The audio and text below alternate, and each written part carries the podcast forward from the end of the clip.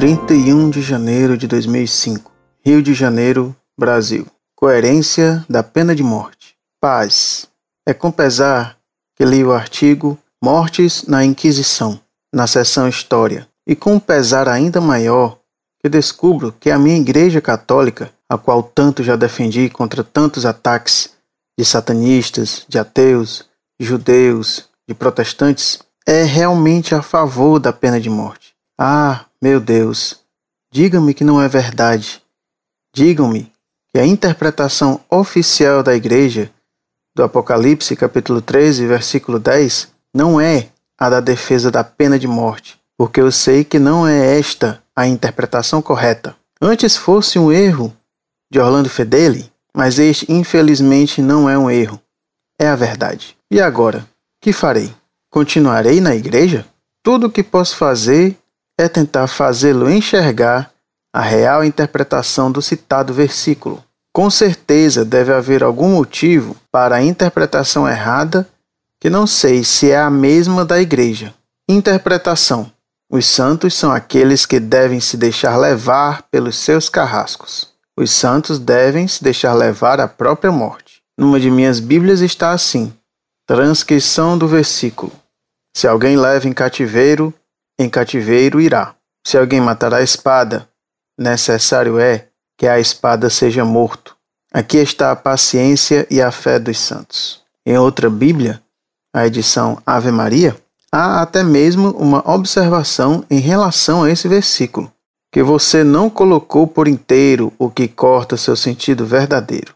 Versículo 10, parte integral desta Bíblia. Quem procura prender será preso, quem matar pela espada, pela espada deve ser morto. Pode-se traduzir também: quem é feito prisioneiro, que se deixe levar. Não se deve recorrer à violência contra as perseguições, mas avivar até o heroísmo a confiança em Deus, segundo o conselho do Divino Mestre, em São Mateus, capítulo 26, versículo 52. É uma profunda sabedoria. Ora, veja como fica sem sentido a tua interpretação, que infelizmente ainda é oficial, seria ela a oficial? Os santos então seriam aqueles que deveriam matar e prender seus adversários. E esta interpretação fica mais ridícula ainda quando dizes que Jesus, o Mestre, defendia a pena de morte. Que absurdo! Vejamos então São Mateus capítulo 26, versículo 52. Embainha tua espada, porque todos aqueles que usarem da espada, pela espada morrerão. Preciso ser mais claro? Lê de novo. Embainha tua espada, porque todos aqueles que usarem da espada, pela espada morrerão. Está tão claro. Quem será morto é aquele que usar da violência, é aquele que impor a morte ao seu irmão. E você ainda defende a pena de morte?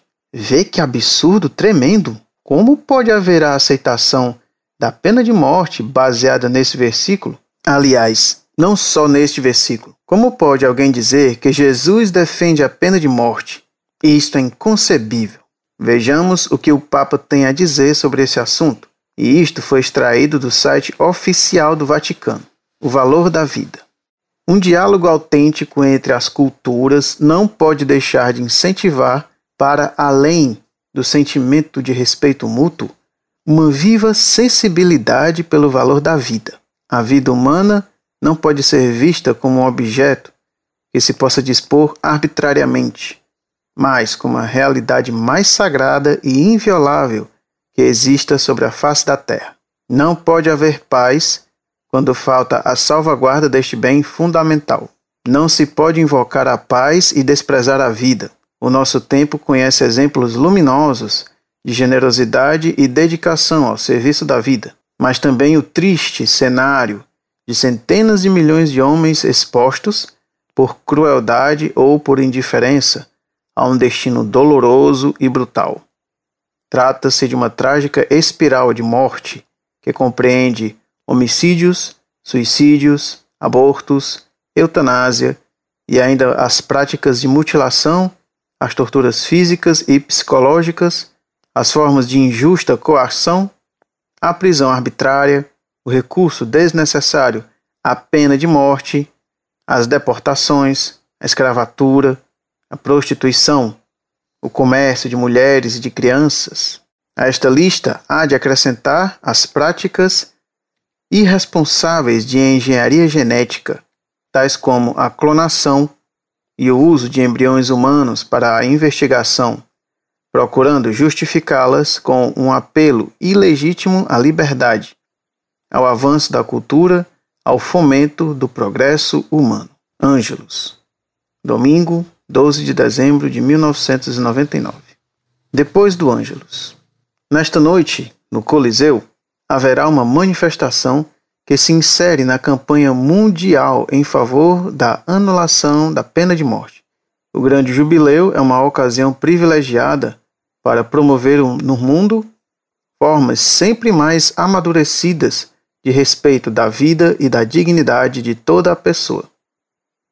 Renovo, portanto, o meu apelo para a abolição da pena de morte, uma vez que os casos de absoluta necessidade de supressão do réu já são muito raros, se não mesmo praticamente inexistente. Discurso a um grupo de bispos dos Estados Unidos, de 14 de novembro de 1998. Catecismo da Igreja Católica, número 2267. Não ficou claro? Então vamos repetir. Haverá uma manifestação que se insere na campanha mundial em favor da anulação da pena de morte. Renovo, portanto, o meu apelo para a abolição da pena de morte. Palavras do Santo Papa João Paulo II.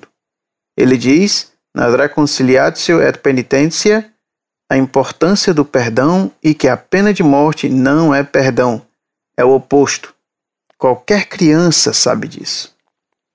Enfim, termino com duas palavras de Êxodo, capítulo 20, versículo 13: Não matarás, que, afinal, são também ditas por Jesus quando ele fala os mandamentos para um jovem rico. Espero que vocês percebam a minha verdadeira intenção em corrigi-los, pois que aqui muitas pessoas podem entrar e não pode haver risco de aprenderem as Sagradas Escrituras de modo errado que o verdadeiro Espírito Santo haja sobre ti e te encaminhe à plena luz, não apenas sobre ti, mas sobre mim e sobre todos nós. Amém. Observação: Trate melhor seus irmãos, que são de outras religiões ou opiniões, porque muitos não são fariseus. Somos todos filhos do mesmo Pai. Muitos entram no site para mostrar aquilo que pensam sobre a igreja e por mais desagradável que sejam seus pontos de vista, eles não necessariamente têm más intenções e têm o direito de assim pensarem. Muitos não entram aqui para um combate. Entram para conhecer a igreja e para testá-los, e se são mal recebidos por vós, então vocês já perdem a razão. Isso não é um espaço para o leitor? Por que fazer disso um campo de combate? A vida é um campo de combate. Conversemos na paz e na humildade e não por armas brancas. Senão, deveriam então mudar o nome do espaço do leitor para campo de combates. Estou falando sério, pois que as pessoas que já não têm conhecimento suficiente vão certamente se sentir ofendidas com essas ironias. Muito prezado, salve Maria. Sua carta é uma contradição só. Você admite que estou certo ao defender a pena de morte e que a Igreja Católica defende oficialmente a pena de morte, pois me escreve, com um pesar ainda maior que descubro que a minha Igreja Católica, a qual tanto já defendi contra tantos ataques, satanistas, ateus, judeus, evangélicos, é realmente a favor da pena de morte. Ah, meu Deus, diga-me que não é verdade. Diga-me que a interpretação oficial da Igreja do Apocalipse, capítulo 13, versículo 10, não é a da defesa da pena de morte, porque eu sei que não é esta a interpretação correta. Antes fosse um erro de Orlando Fideli, mas este, infelizmente, não é um erro, é a verdade. E me pergunta: que farei? Ué, Você só deve fazer uma coisa: jogar fora a sua opinião errada e aceitar o que a Igreja ensina oficialmente, até mesmo no novo Catecismo da Igreja Católica, editado por ordem do Papa João Paulo II, onde se lê: preservar o bem comum da sociedade exige que o agressor se prive das possibilidades de prejudicar a outrem. A este título, o ensinamento tradicional da Igreja reconheceu como fundamental o direito e o dever da legítima autoridade pública de infligir penas proporcionadas à gravidade dos delitos, sem excluir, em casos de extrema gravidade, a pena de morte. Catecismo da Igreja Católica, número 2266. E sobre as interpretações absurdas que você dá aos textos bíblicos para salvar a sua opinião, que você, como os protestantes, quer colocar acima do ensinamento da Igreja, peço-lhe que leia tudo o que há sobre isso no site Monfort, pois já provei que todos os seus alegados são sofismas muito chinfrins. Incorde Jesus Semper, Orlando Fedeli.